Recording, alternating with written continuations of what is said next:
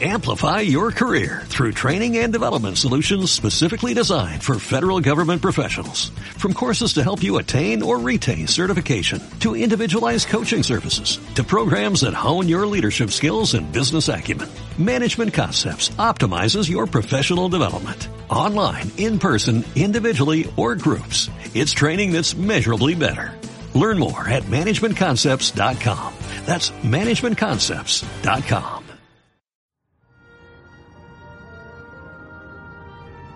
Hola, ¿qué tal? ¿Cómo está? Buenos días. 10 con 10, 10 con 11 minutos, 10 con 11 minutos, ya tardecito porque lo habían programado para antes. Pero hay tantas, pero tantas cosas que, que, ir atando, pues al fin y al cabo también, también nos dedicamos exclusivamente a esto, sino que hacemos otras cosas porque, pues, además decirlo, nos gusta la información y nos gusta meternos en este, en este rollo, pero pues no vivimos de esto. Así es que aclarado y que sirva la explicación como, como una disculpa. Gracias por conectarse, Jenny Ortiz, primera persona que se conecta. Yo le pido por favor que comparta, que comparta el, que comparta el video. Vamos a tratar un tema de algunos datos de la muerte o de la, sí, vamos a manejarlo así, sobre la partida al otro mundo de Alejandro Mason. Algunas cositas que, que por ahí se, no se tocan por una u otra razón, en la prensa no se tocan. Igual nosotros sí nos vamos a meter en ese, en ese, en ese rollo, en ese laberinto vamos a hablar, usted va a escuchar cosas pues que hasta hoy no se han dicho, pero, pero también es, es complicado. Yo le, yo le voy a explicar el contexto de todo esto, así a la carrera y para, para dónde va.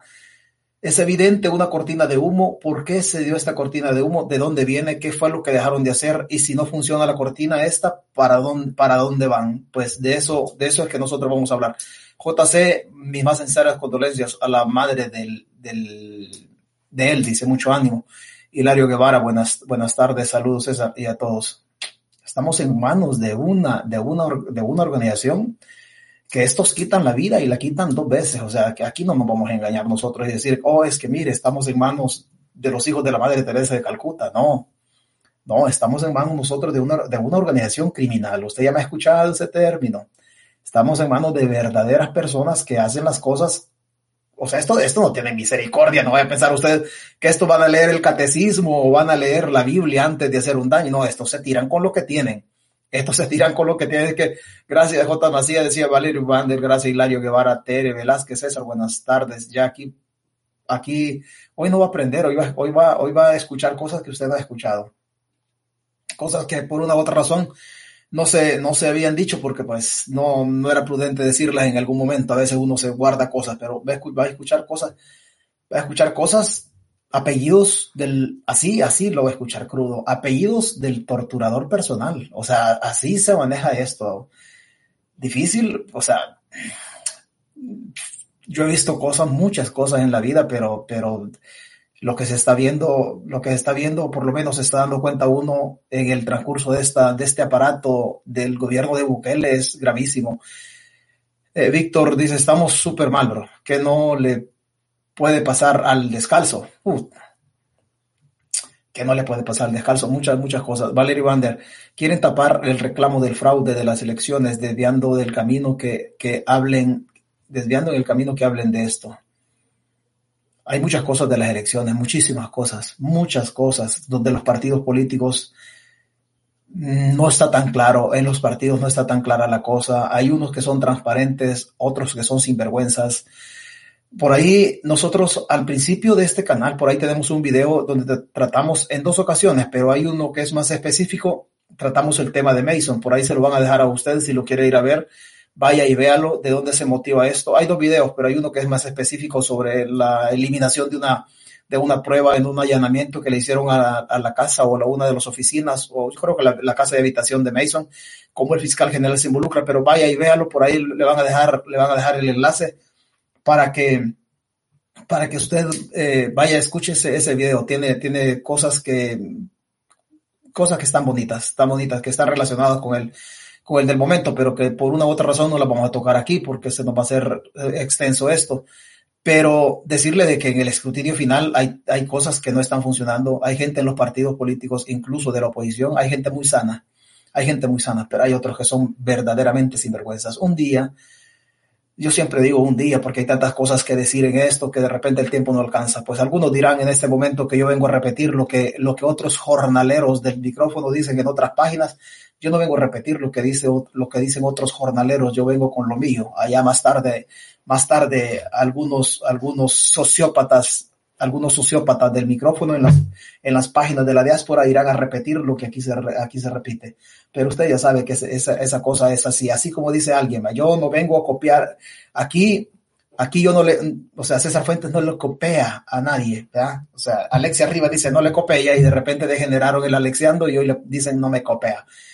Bueno, pero como así nos manejamos nosotros, bueno, después de las pedradas, seguimos con este rollo. Vicky Torres, acá pendiente de la información, gracias. Eh, bueno, compártalo. Y hay 65 likes y hay 195 conectados. Si usted se fija, yo aquí tengo una manera diferente a cómo me planto allá en, en, Facebook, porque allá es más informal. Pues yo allá ni siquiera le pido de que le dé like, aunque las transmisiones las votan pero yo no le ando pidiendo eso porque, porque no es así. Aquí sí se lo pido porque es, es más estructurado, hay un esfuerzo mayor. Allá no quiere decir que lo que se dice sea con más con irresponsabilidad, pero, pero el contenido es el mismo, solo que aquí se guardan un poquito más los modales porque de hecho la plataforma también aquí me respeta más que allá. Allá me bajan las cosas cuando ellos quieren y por eso pues yo también les falto respeto allá en, en, en Facebook a ellos aunque usted lo que escucha aquí, el tono es el que cambia aquí, de ahí el fondo es el mismo. Tony Otere Velázquez, ayer presentaron a Eric García como cortina de humo. No, pareciera que ha estado bajo la sombra. bajo la sombra ha estado, pero, bajo la sombra de, de las oficinas. El Nilson Ponce, mucho gusto ser ya compartiendo. Silvio Torres, saludos, César, aquí estamos. Gracias, María Caste y María Castellón. Me consta que usted dice noticias de primera mano. No, pero yo, yo soy de los que copea, así, así copea. Hay, tanto de que la Real Academia lo va a denunciar un día por, por andar desordenando. La geografía del Salvador la desordena en la distribución territorial diciendo que conjunto departamento y otros la gramática la desordenan pronunciando de manera soez o vulgar las palabras, aunque haya, así, usted ya sabe, aunque haya. María La Hernández, gracias por conectarse, licenciada Álida Pérez César, la muerte de Mason la sacaron hoy como cortina de humo. No va a alcanzar esa cortina, pero le puedo, le puedo asegurar, le puedo asegurar. Nosotros, ¿se acuerda que habíamos hablado de una cortina de estas nosotros allá por, en la plataforma de Facebook hablamos de una cortina y que y pues se, podía generar esto, pero, pero vamos a profundizar sobre esta, sobre esta situación. Juan Vázquez, aquí bien, aquí bien educadito, todo un catedrático. Pues así la, la, la plataforma aquí me respeta mucho más y yo tengo, tengo la desgracia de que me sé comportar cuando, cuando, de las dos maneras. O sea, yo no voy a pensar que, que yo no puedo ser un cafre de la verbalidad, claro que puede ser un cafre, claro que se puede uno desordenar y también se puede uno, se puede recatar. Aquí estoy como que soy niño en, la, en, las, en las doctrinas católicas, bien sentadito, bien comportadito, porque obviamente la, plataforma merece mi respeto, porque también aquí me respetan. Allá no, allá no me respetan, allá es otra cosa. Mira, eh, mira, Broso quizá tuvo que ver con lo del pelón. Mm, no, no, no, no, no, no, no, no va por ahí el volado, no va por ahí. César Martínez, la persona que estaba de la, destapando la corrupción, de, lo mandan a callar. Entonces, bueno, yo, yo no soy, yo vengo aquí porque me, fascina esto y usted se conecta porque le fascina esto también. Decía que yo se lo agradezco, no soy de, de recibir aplausos, se lo agradezco que se, se, Carlos, Carlos Bocio, Carlos Bocio, oh, tú eres el catedrático, oye Carlos, comunícate conmigo, comunícate conmigo, si quieres aquí en el directo ahorita, agrégame a tu WhatsApp, 291, perdón, perdón, perdón, perdón, perdón, perdón. Es 951-232-1829. Te lo estoy dando ahorita. Este número yo lo voy a cambiar. Sinceramente, se me ha prostituido de tal suerte que me caen desde bendiciones. Imagínense las bendiciones. Imagínense las bendiciones. Hasta amenazas de todo. Este número lo voy a cambiar. Pero si quieres conectarte, Carlos, es, Carlos es el escritor que tuvo problemas por leer la constitución en un recinto donde estaba desarrollando el evento electoral. Si tú te quieres, quieres regalarnos tu versión de esto o lo que tú quieras hablar, pues ya entiendo que miedo no tienes porque lo que hiciste es, de un verdadero patriota. Así es que si tú te quieres conectar conmigo y llamarme, hazlo porque yo no tengo tu número. Pero sí dije un día de esto que iba a ser un video relacionado a tu caso, pero el del siguiente día te sacaron. Así es que es 951 es el área, 232-1829. Mándame un mensaje, Carlos, si quieres, si quieres que hablemos de este tema. si quieres que hablemos de este tema, eh, quiero ver, quiero ver dónde, dónde tenemos algo aquí. No, no lo tenemos todavía. No lo tenemos. Bueno, ahí está el, el video, está en el comentario fijado. Por ahí está el video que yo le recomiendo que vaya, por allá lo hicimos hace, hace, unos, un, hace un rato, un tiempo, hablando de, hablando de él. Dice, dice Carlos, soy Carlos Bucio, Carlos Bucio Borja. Recientemente estuve en las mazmorras de Bukele por leer seis, seis artículos de la Constitución. Decirlo desde aquí es más fácil que hacerlo desde donde tú lo hiciste. Así es que desde aquí, humildemente, mi reconocimiento para tu esfuerzo, pero sí, pero lo que te voy a decir, sí, te lo voy a decir así. Nunca te arrepientas de hacer lo correcto. Aunque lo correcto en algún momento te puede conducir a la muerte, pero nunca te arrepientas. Nunca te arrepientas. El camino de lo correcto siempre va a ser tortuoso, siempre va a tener muchas espinas, siempre, siempre. Pero aún el sacrificio o aún las espinas en ese camino, aún esas, también generan placer. Hay muchas, mucha gente advenediza o que guarda silencio o que, o que opta, opta por la política del callar. Esa no es opción. Esa no es opción. Pero lo que hiciste me gusta, Carlos. Me gusta, te felicito. Alexander Rivas, saludos, César. Saludos a usted también. Bueno, démosle más abajo.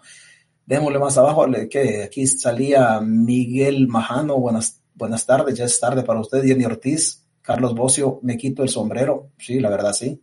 La verdad sí, mi reconocimiento para él. No sé si él quiere hablar. Si no, pues si no puede hablar, pues también se le, se le entiende. Bueno, ¿Qué dice la prensa? ¿Qué dice la prensa de esto? Yo le voy a decir, yo le voy a decir cosas que la prensa no dice.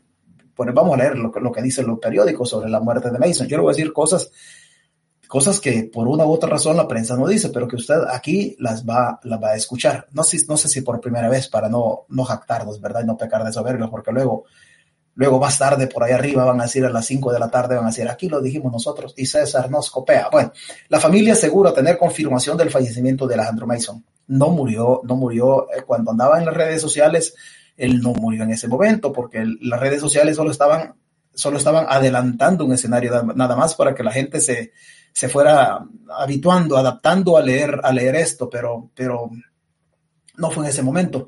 La familia de Alejandro Mason aseguró esta mañana a la prensa gráfica tener información de la muerte del ex asesor de seguridad del gobierno salvadoreño en el hospital Saldaña, donde estuvo ingresado tras sufrir un accidente cerebro, cerebrovascular generado, generado. Esto fue generado por una, una tortura. De eso, de eso vamos a hablar. Sin embargo, aseguran que no han recibido una confirmación oficial ni por parte del hospital ni del Instituto de Medicina Legal sobre el deceso. Extraoficialmente, una fuente que pidió no ser identificada por seguridad, también se informó a este periódico que el cuerpo de Mason fue trasladado anoche a las instalaciones de medicina legal y sometido a proceso esta mañana a la espera de la llegada de sus familiares. Mason fue internado en el hospital cuando ya se encontraba bajo, detención provisional al ser acusado por el mismo presidente Nayib Bukele de un doble agente.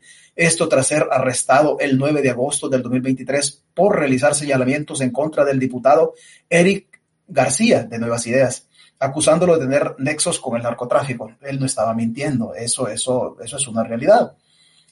La prensa gráfica reveló, perdón, en un, reveló en una publicación hecha el miércoles 7 de febrero que el exasesor de seguridad estaba recibiendo terapias, ya que luego de sufrir el accidente cerebrovascular, le practicaron craneotomanía, en términos médicos un poco técnicos, pero complejos para mí, esto no, no, no, no manejo yo. Luego del derrame cerebrovascular, que sí no se atendía en ese espacio o en ese preciso momento, de nada servía. Decidieron intervenir a finales de octubre, hablan del, de todo el resto del tratamiento de él.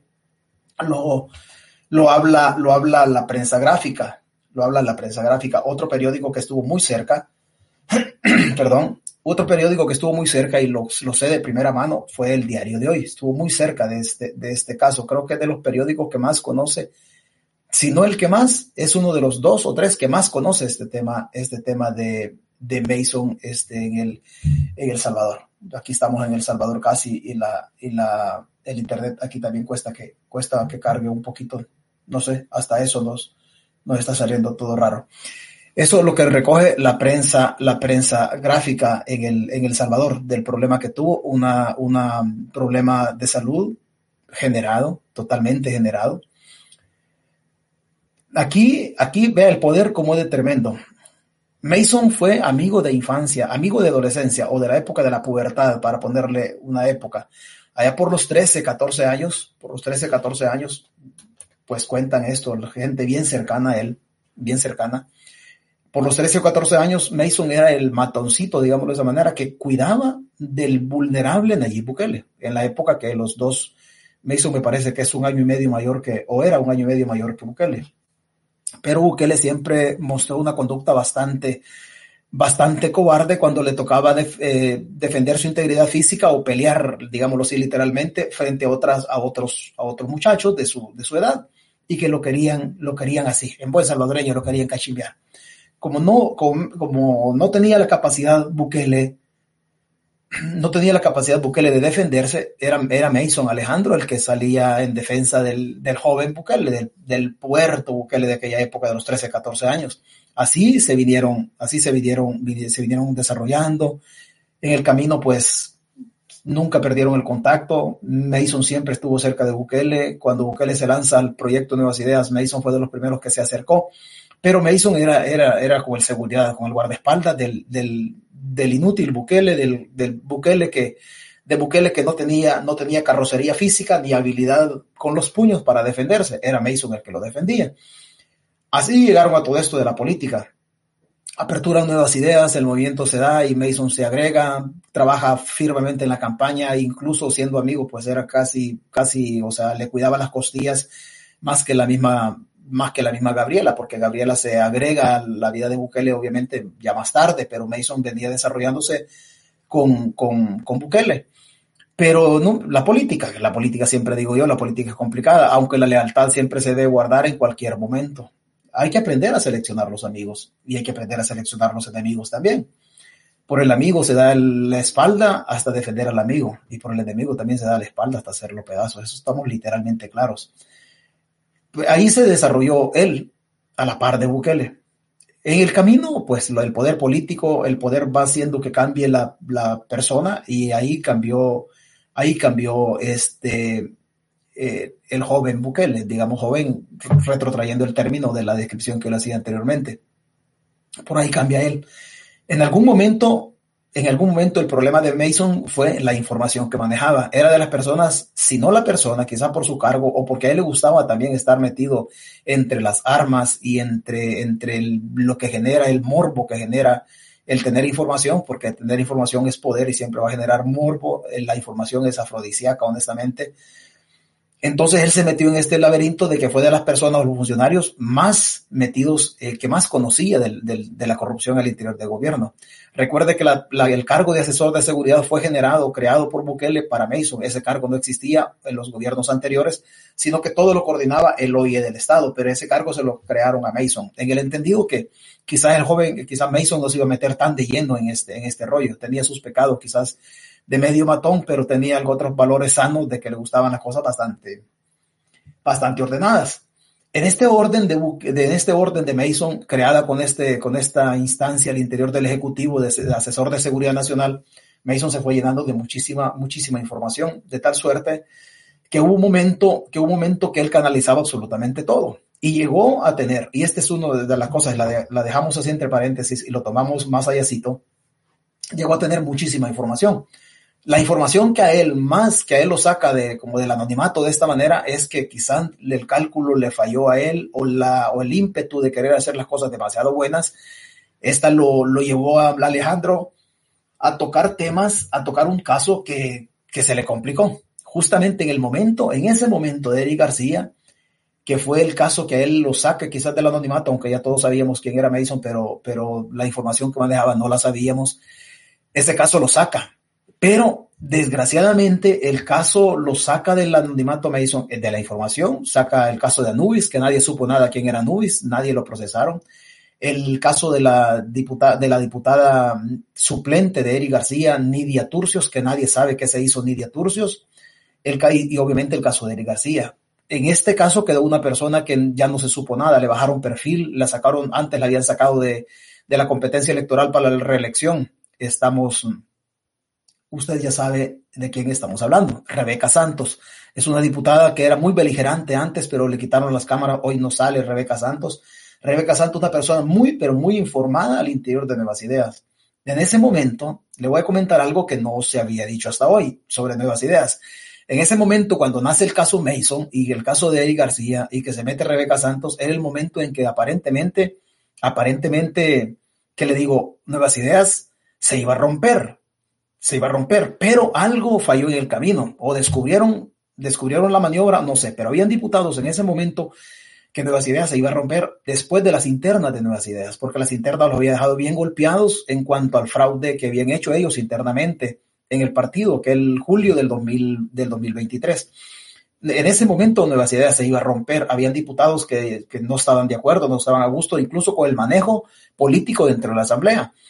Pero no sé si el, si el cálculo no fue el correcto, si el trato de la información no fue el correcto, no sé, no me corresponde a mí juzgar eso porque pues uno está más lejos de lo que, de lo que ellos están pero salió el caso de, de Eric, de Eric eh, Salguero, un caso que lo sacó Alejandro Mason. Este caso de Alejandro Mason era con la idea de impulsar la ruptura de nuevas ideas, pero no se, no se logró impulsar la ruptura de nuevas ideas, sino que el aparato reaccionó de otra manera. Quizá Mason creyó, quizá Mason creyó que sacando a relucir el acto de Eric García, eh, Bukele lo iba a apoyar. Pensando Mason que Bukele lo iba a apoyar, sacó el acto de narcotráfico de Eric García, del acto, el acto de narcotráfico del diputado, es una realidad. Que no está procesado por eso, pues eso es otra cosa, pero el acto del, diputado es una realidad. Había más personas metidas en esto, en, de los amigos cercanos, y dejémoslo así, de los amigos, de los amiguitos, pongámosle, cercanos a, a Eric García. Estaba el diputado Mulato, la persona muy cercana, incluso, incluso se dice sentimentalmente de, de Alexandra, de, Alex, de que se llama Alexia Rivas. Estaba el diputado Uceda, el diputado Villatoro, y habían otras personas por ahí, incluso incluso el diputado Denis Salinas, quien se vincula con la pandilla 18.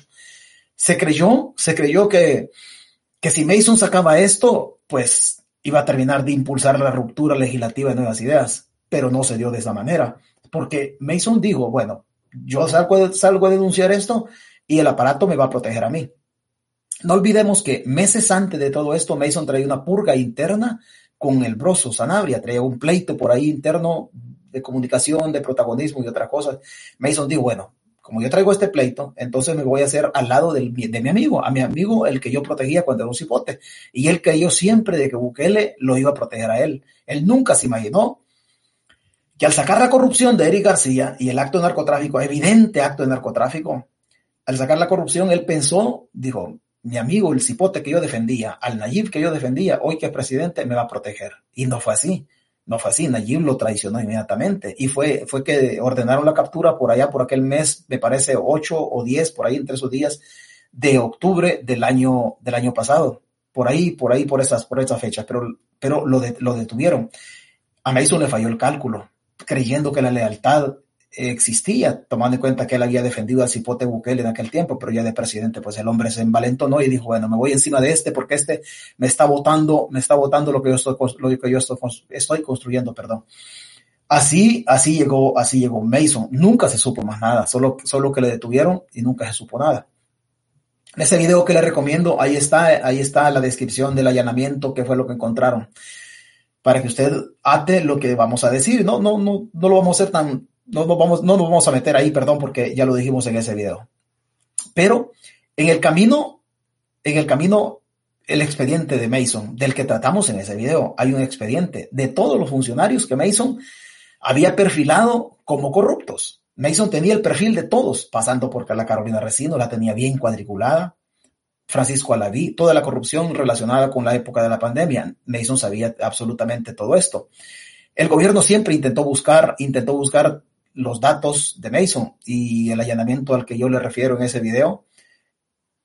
Pero hay algo que el gobierno todavía tiene, tiene cierto temor de qué fue lo que pasó en todo, en todo esto. ¿Dónde está la información de Mason? El gobierno cree que la ha destruido toda porque el fiscal se involucró también, el fiscal general Rodolfo Delgado se involucró destruyendo alguna evidencia que encontraron en un allanamiento.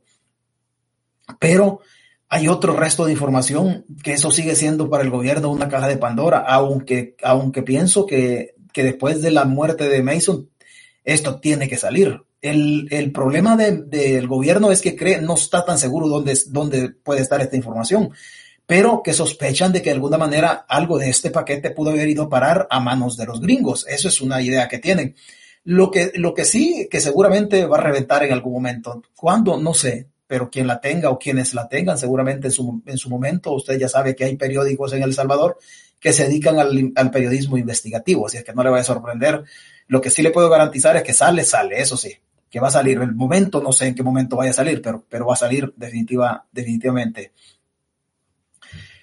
Cuando se habla, cuando se habla de Mason, cuando se habla de, y lo hemos hecho así un poco a la carrera y sin detenernos en otros detalles, lo vuelvo a referir a ese video para que usted vaya a esos detalles.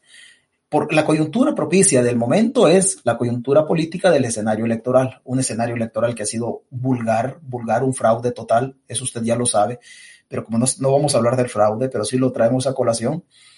Entonces, no sé si usted se mete a la red social de Twitter o X en una red social, en esa red social, el presidente de la República, el dictador Bukele, sale con un fusil en la mano.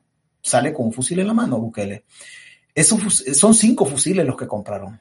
Eran cinco fusiles, o son cinco fusiles. Esos fusiles no están a nombre del Estado. Esos fusiles fueron comprados, no son parte del inventario de la Fuerza Armada. Uno de esos fusiles, perdón, uno de esos fusiles se lo dieron y estoy un poco afónico porque me levanté en horas que yo no me levanto, entonces la información me levantó a esta hora y, mi cuerpo está resintiendo que el descanso no ha sido el adecuado porque siempre me levanto unas tres horas más tarde, tres, cuatro horas. Pero uno de esos fusiles le decía, fue parar, fue a parar a manos del organismo de inteligencia del Estado.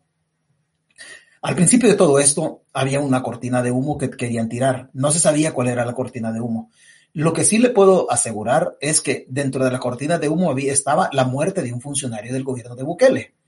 Pero que ese funcionario o uno de los funcionarios que tenían ubicados para sacrificar, para tratar de bajarle decibeles al fraude electoral, uno de esos funcionarios se dio cuenta ahorita mismo hay una efervescencia al interior, al interior del Ejecutivo, porque, porque si bien es cierto, de manera real o certera, no se ha dado cuenta el funcionario, pero ya, ya les llegaron por lo menos a dos de, de, dos de los que iban a ser sacrificados, por lo menos uno. Uno de los fusiles de los cinco fue parar al OIE, que al final era quien iba a hacer el trabajo de sacar de circulación política a uno de los funcionarios. Esta sí, como cortina de humo, total y contundente para tapar el fraude electoral. Sobre el fraude electoral hay muchas cosas que no se dicen y hay muchas cosas que en su momento eh, hay que decir. Por eso yo le hablaba ahí atrás que hay gente de los partidos políticos que es buena y hay otra gente dentro de la misma oposición que son muy, pero muy perversos. Este, este tema no se dio de la eliminación del funcionario porque se dieron cuenta. Entonces lo dejaron, justamente lo dejaron ahí. No quiere decir que ya no lo vayan a hacer en algún momento, tampoco, tampoco no sé cuándo, pero en los, en los futuros días seguramente, seguramente no lo vayan a hacer porque sería demasiado evidente. Si no lo hacen, le voy a decir para dónde pueden ir en razón de esto. Entonces dijeron, bueno, sacrifiquemos a Mason, hagamos algo en relación a Mason. Mason tenía un torturador personal, tenía un torturador personal, que es una persona que está de alta, esto no lo dicen los periódicos, pero yo sí se lo voy a decir, una persona que está de alta en el Estado Mayor Presidencial, que es, es parte de la seguridad del gobierno de Bukele.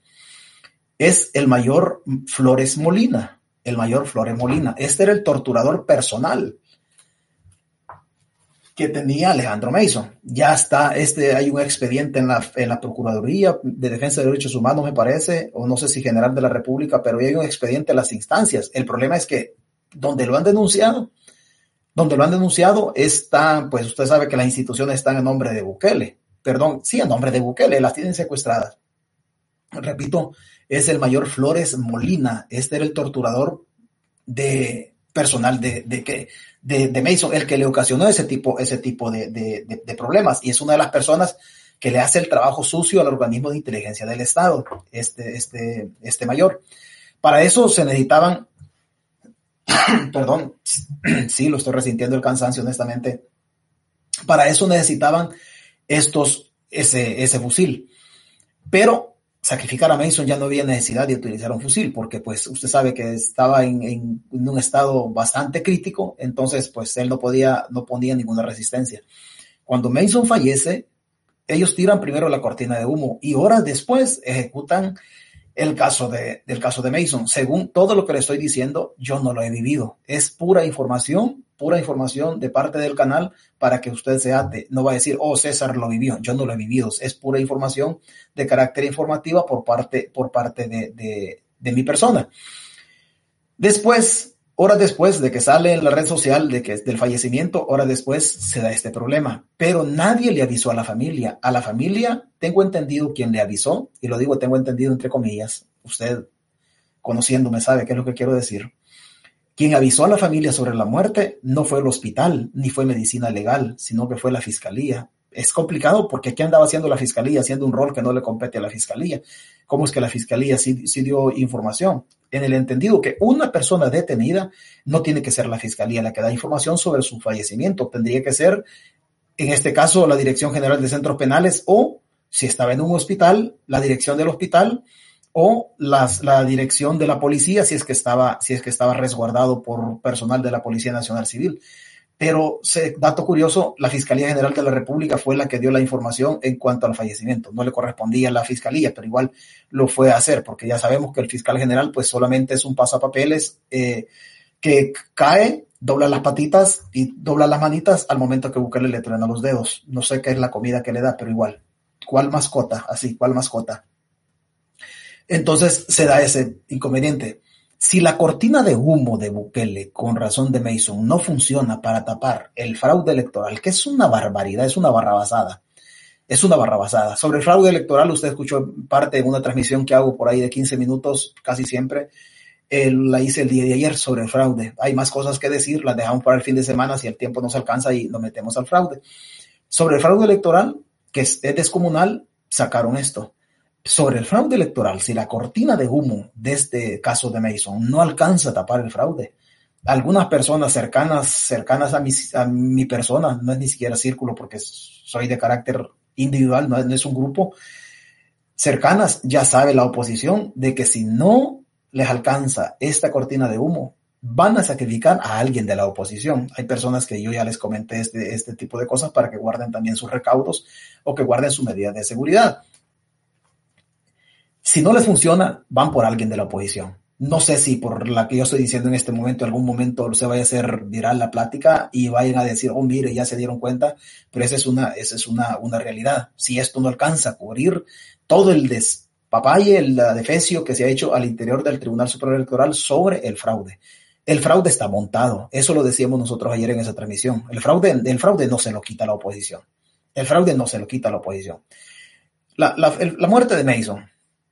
Esto tiene un mensaje de manera sutil, subliminalmente hablando, el, régimen manda un mensaje y dice, mire, si el régimen ha sido capaz de quitarle la vida a la persona que antes defendía al joven Bukele y que hoy ya siendo, siendo político le ayudó a conformar el Partido Nuevas Ideas y anduvo resguardando su seguridad o su integridad física, cuando él era candidato y hoy era parte del equipo del Ejecutivo. Y si, lo, y si Bukele ha traicionado a la persona que antes lo cuidaba, entonces, ¿cómo no puede traicionar incluso algunos magistrados, algunos magistrados del Tribunal Supremo Electoral? Lo que voy a decir es, es meramente, meramente, meramente un pensamiento mío, lo que voy a decir. ¿Será por esto que Julio Olivo está tan callado en el entendido? Es meramente, es meramente sospecha mía. No tengo, no tengo prueba, pero sí tengo evidencia del silencio de Julio Olivo. ¿Será por esto que Julio Olivo se ha quedado callado en razón de, del silencio de su parte por el fraude? Porque si Julio Olivo sale hablando y dice y denuncia el fraude, se, se, pues se delegitima porque de los cinco magistrados sería el único que saldría denunciándolo, aunque antes lo hizo el magistrado Harold, Harold Cornejo Harold Cornejo hace una denuncia que nosotros le respondimos, incluso nosotros le llamamos y el magistrado no quiso abordar el tema. Por ahí también hay un video al respecto. Y, y, quizás de la postura de Harold Cornejo, de a partir de ahí venga el silencio de Julio Olivo en el entendido de que el gobierno le mande un mensaje por medio del, del fallecimiento de, de, de, Alejandro Mason, de decir, mira, si me he ido contra este y lo mandé para el otro mundo, no obstante que este me, defendía cuando era cipote y que era la persona cercana en el movimiento Nuevas Ideas, después convertido en partido político, entonces, ¿qué no puedo hacer con ustedes? Esa, esa es mera, mera especulación mía. Aunque usted puede comprobar el silencio de Julio Olivo. Ha salido hablando quizá unas dos veces, pero nunca tan profundo como sí Julio Olivo ha sido siempre. En este evento electoral, Julio no ha sido, no ha sido, no ha sido profundo. Pero sí, hay dos magistrados que hablan al respecto de, de, todo esto. Puede ser un mensaje velado por parte de la dictadura hacia los funcionarios que en algún momento pueden salir hablando. Digo funcionarios en el caso de los magistrados del Tribunal Supremo Electoral, en este caso de Julio, Julio Olivo. Julio no ha dicho nada. Pero puede ser un mensaje velado de la dictadura. Miren, guarden silencio porque pues esta es, esta es la realidad. Los regímenes autoritarios como el de Bukele utilizan ese tipo de, de prácticas para amedrentar a aquellos que de una manera u otra, desde el relato de la construcción política, pueden generar una especie de terremoto político en El Salvador. ¿Qué pasa si el, el, magistrado Julio Olivo sale hablando y dice, mire, ¿sabe qué? ¿Sabe qué? Yo, yo, este, no estoy de acuerdo con lo que se está haciendo en el tribunal. Esto generaría, generaría. Lo que voy a decir también, le digo, le voy a leer esta parte, le voy a leer esta parte de la postura de Harold Cornejo. Usted ya la, ya la ha escuchado. Usted ya la ha escuchado. Intentaremos, intentaremos encontrarla, encontrarla nuevamente, a ver si la, a ver si la encontramos nuevamente, esa, esa, esa postura de, de, del magistrado Harold Cornejo. Es una postura valiente, muy valiente, pero si yo fuera el magistrado, yo también guardaría mis medidas de seguridad. Yo también guardaría mis medidas de seguridad porque no estamos hablando de cualquier gente, estamos hablando, estamos hablando de gente que, gente que manda al otro, al otro mundo y lo manda bien, así como, así como decía en comercial de las cucarachas, lo manda bien muerto. Voy a buscar, voy a buscar lo que, lo que, lo que Harold Cornejo dio a conocer en una ocasión hace poco. El magistrado decía algo, usted ya lo escuchó. Si yo fuera Harold Cornejo, yo tuviera cuidado de este comunicado, porque ha sido el único magistrado que se ha manifestado en razón del fraude en El Salvador. No sé cuál puede ser. Lo que estoy diciendo es mera especulación mía, mera especulación. Lo que es una realidad, el silencio de Julio, dos posturas de Julio Olivo que no han profundizado. ¿Qué es lo que tiene temor Julio Olivo? Seguramente algún temor tiene. El gobierno manda este mensaje diciendo, mire, yo, yo también mando o le quito, le quito la existencia a Alejandro Mason. Entonces, ¿qué más puede ser con otra persona? Pero el magistrado, el magistrado, el magistrado eh, Harold Cornejo, que es magistrado suplente de Guillermo Wellman, hace una nota hace poco y dice, como magistrado suplente del Tribunal Supremo Electoral a la población salvadoreña hago saber. Como magistrado suplente del Tribunal Supremo Electoral dice, es importante aclarar que mi rol se limita, que mi rol no se limita a apoyar respaldar, y respaldar las decisiones tomadas por magistrados. Permítame un segundo, a los hago más grandecito, por magistrados propietarios. Mi labor implica hacer propuestas y participar activamente con mi voz y experiencia dentro del organismo colegiado, por lo que en aras de la transparencia y la integridad institucional tengo la responsabilidad de expresar mi posición ante la reciente falta del sistema de transparencia de datos del voto nacional, de la cual no fui informado oportunamente. Es de vital importancia para la legitimidad del proceso electoral que sea que se aborde de manera urgente y efectiva cualquier irregularidad que pueda afectar la confianza en el sistema. Como miembro del Tribunal del Tribunal Electoral, insisto en una investigación interna exhaustiva y transparente para identificar las causas subyacentes de esta falla y tomar medidas correctivas para evitar situaciones similares en el futuro. Y el comunicado del magistrado sigue. Es una postura política del magistrado dando a conocer o, estando abierto o peticionando una investigación. Es la única postura en este caso. Pero si yo fuera el magistrado, esta postura reta al sistema. Pues el sistema puede mandar el mensaje, seguramente lo estará mandando con la, desaparición de Mason, seguramente lo estará mandando y estas personas deberían de tener cuidado. ¿Qué se, se puede venir en manos, en manos? O sea, usted imagínese, si Mason cuidaba al joven Bukele en aquel momento de las agresiones o de las golpizas que otro le podía pegar porque era, era totalmente inútil para, para los golpes. Imagínese qué es lo que no puede pasar con los inocentes, con su familiar. Imagínese qué es lo que no puede pasar con todo esto. Por eso decía, por eso decía yo que la postura de Carlos, Carlos Bocio era, era muy buena porque había retado al sistema justamente desde, desde el recinto electoral, haciendo una labor cívica, leyendo los seis artículos de la Constitución, que no, que no, es, no constituye delito, pero igual la dictadura fue encima y le dijo, miren, a mí no me pueden desafiar.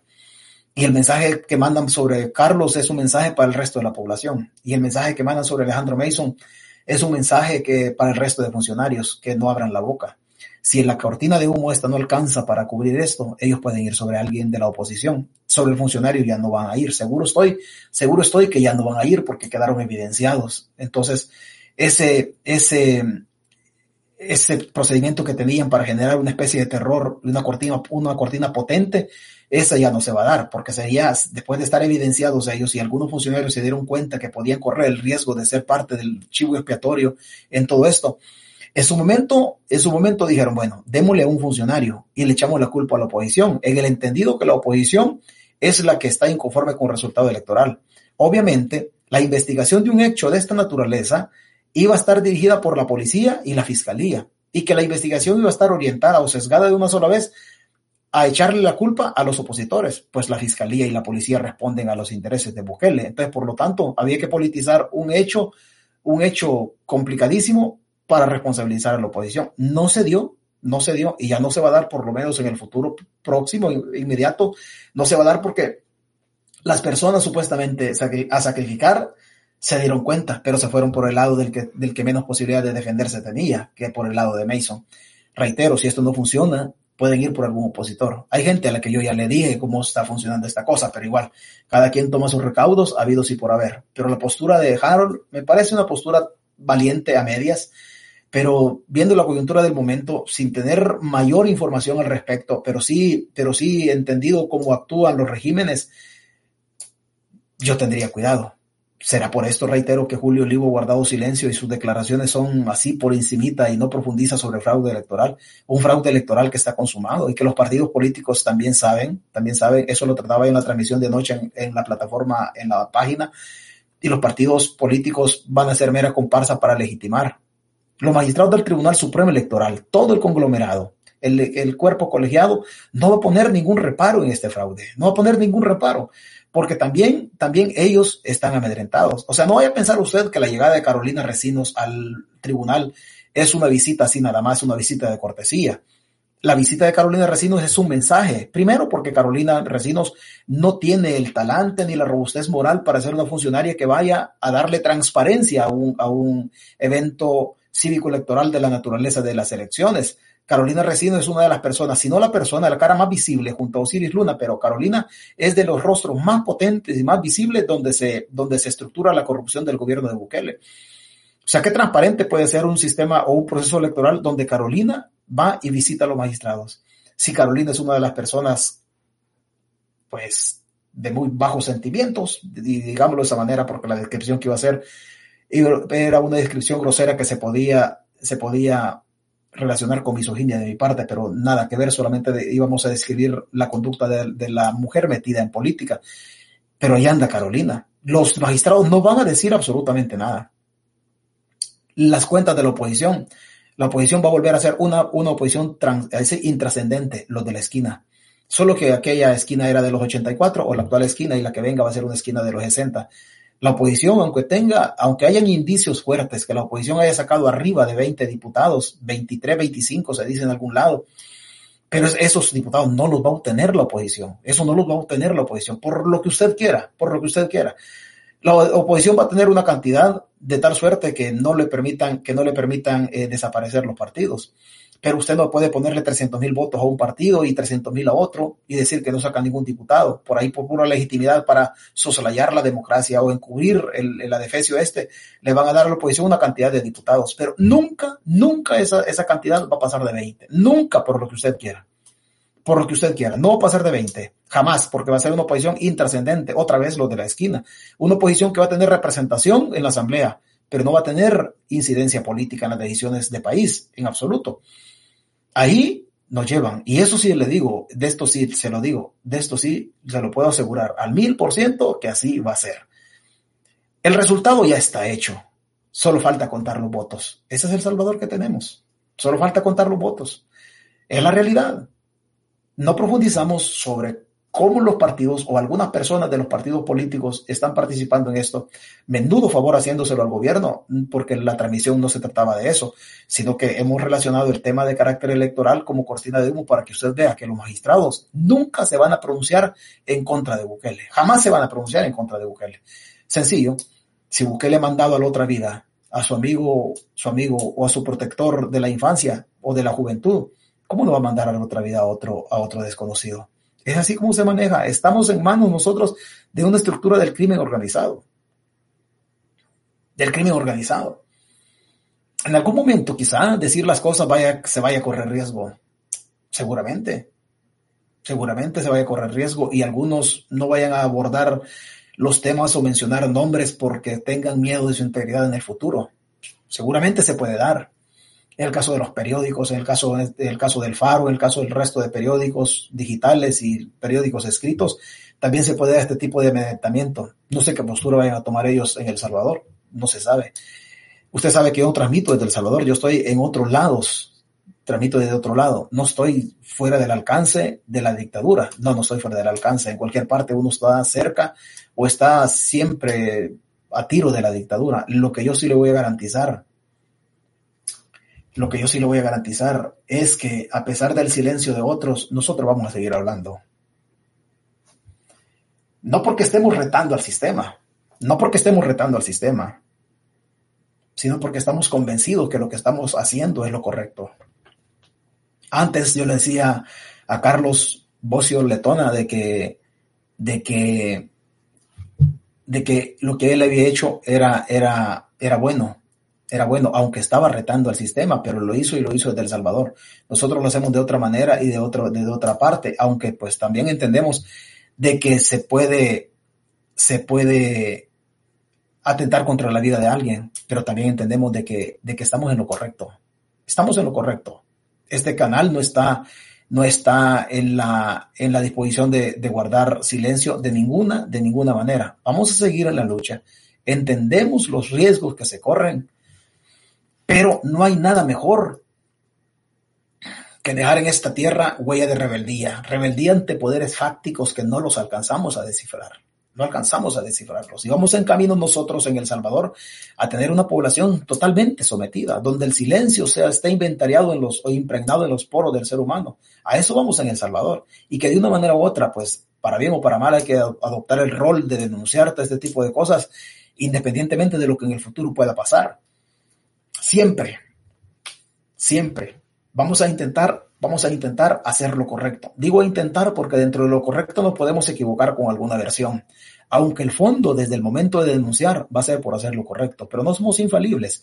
Quizás en algún dato nos, nos equivocamos en alguna vez, quizás lo abordemos el tema de mala manera, pero nunca lo vamos a hacer por malicia. Desde el momento que yo me conecte en esta plataforma o que lo haga en la plataforma de, en la plataforma de Facebook. Desde ese momento usted debe saber que voy a hablar con la misma prestancia, la misma verticalidad que siempre nos ha caracterizado desde hace siete años. Desde hace siete años. Lo que ya no se diga, aquí lo vamos a decir. Y nosotros vamos por más. Y nosotros vamos por más. Vamos a meternos hasta las entrañas, no donde viven los tigres, sino que donde nacen los, los tigritos, donde nace la generación que va a relevar a los mafiosos que hoy, que hoy toman las decisiones políticas en El Salvador. Puede venir lo que sea. No importa. No importa. Vamos por lo que sea. Julio César Rodríguez, a Luisito Comunica lo metió al Secot a grabar. Todo montado, así no cuesta, así no cuesta. O sea, todo montado. Es como que yo venga a repetir lo que el poder político me dice en El Salvador. Voy a repetir lo que ellos me digan lo que cuesta decir, siempre lo voy a decir de esta manera, libertad de expresión no es aplaudir, libertad de expresión no es decirle al poder lo que al poder le gusta, libertad de expresión es decirle al poder lo que le incomoda, libertad de expresión es sacar noticia de que el poder no quiere que salga, esa es libertad. La libertad cuando al poder no lo incomoda no es libertad, aplaudir no es opción pero sí sacarle los trapos al sol al régimen, al poder político, a los grupos fácticos, a las mismas oligarquías, esa es libertad. Siempre y cuando le incomode lo que se está diciendo, le incomode el poder, esa es libertad de expresión. Aplaudir es fácil. Aplaudir es como el éxito. El éxito tiene muchos, muchos amigos, muchos padrinos. El fracaso, el fracaso uno solito se lo come. Así es la libertad. La libertad de expresión tiene consecuencias. Tiene consecuencias. Hay que asumirlas. Hay que asumirlas. Valeri dice, el gobierno les paga para llevar un falso mensaje del país y el gobierno les paga, dice, a los Pues sí, esa es la realidad. No sé cuánto les pagan, no tengo información al respecto porque no veo los cheques, pero es evidente el sesgo de algunas personas que cubren algunos hechos en El Salvador es evidente que, que, que, que algo está pasando. No tengo prueba de cuánto les paga porque sería demasiado meterse una de esas internas. Lo que sí es evidente que incluso algunos medios de comunicación de la televisión en El Salvador hablan, hablan casi que lo que, le voy a decir casi, aunque yo tengo, tengo pruebas que en TCS en TCS se dicen cosas que el gobierno se las manda a decir. Yo tengo pruebas de lo que estoy diciendo. Tengo pruebas contundentes de lo que estoy diciendo, que en TCS hablan, por lo menos hasta el momento que me pasaron las pruebas, con nombres de periodistas, incluso de la época de la pandemia, nombres de periodistas que Casa Presidencial le manda lo que tienen que hacer. Si hay una persona que está haciendo, aunque, aunque lo atacan, pero se lo voy a decir así, aunque lo atacan, pero es de los mejores periodistas que hay, aunque trabaje ahí mismo, es el presentador Moisés Urbina. Él tiene una manera, aunque es complicado, es complicado, es un buen presentador. Moisés Urbina, trabajando en una, en una cadena como la Corporación Salvadoreña, en donde de casa presidencial les mandan a decir le mandan a decir. Y son tan vulgares, son tan vulgares desde el gobierno para sesgar que en una ocasión le mandaron a decir a TCS que dijera lo que el gobierno quería decir, si es que no quería que en el futuro los camarógrafos fueran militares.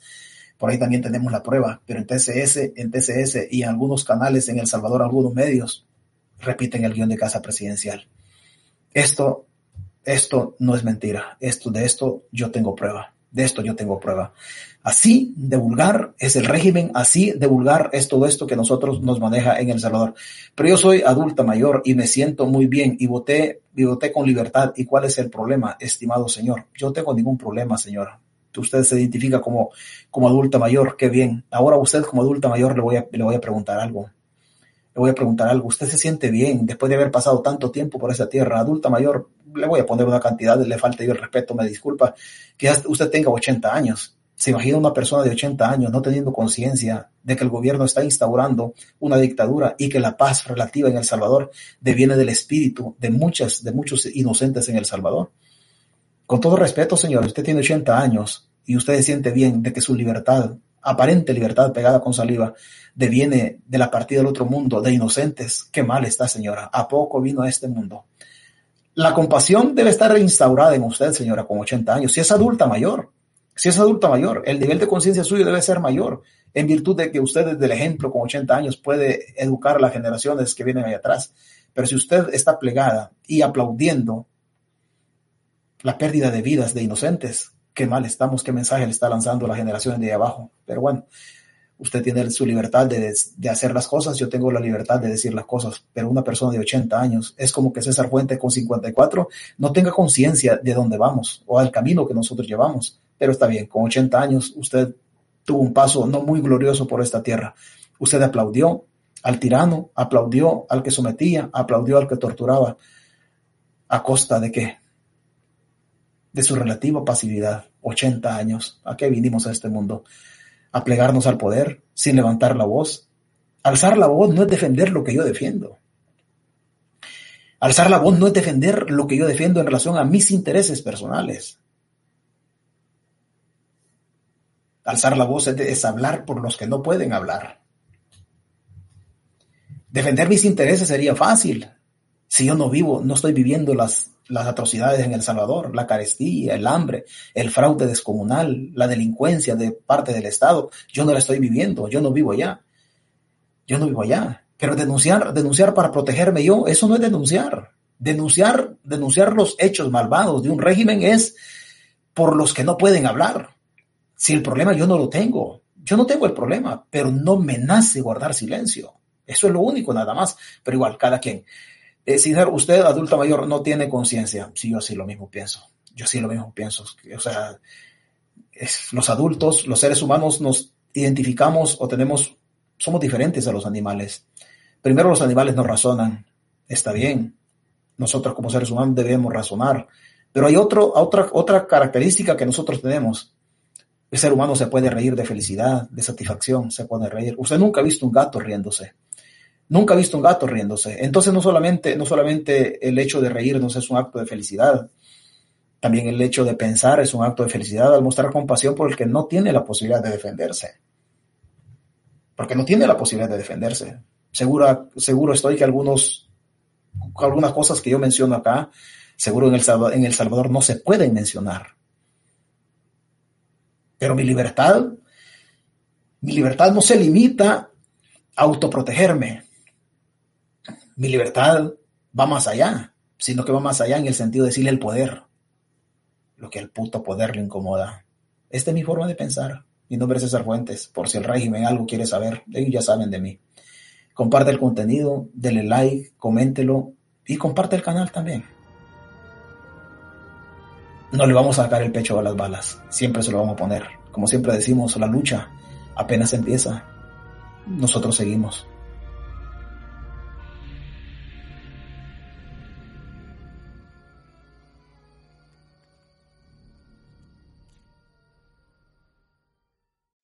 Amplify your career through training and development solutions specifically designed for federal government professionals. From courses to help you attain or retain certification, to individualized coaching services, to programs that hone your leadership skills and business acumen, Management Concepts optimizes your professional development. Online, in person, individually, or groups. It's training that's measurably better. Learn more at managementconcepts.com. That's managementconcepts.com.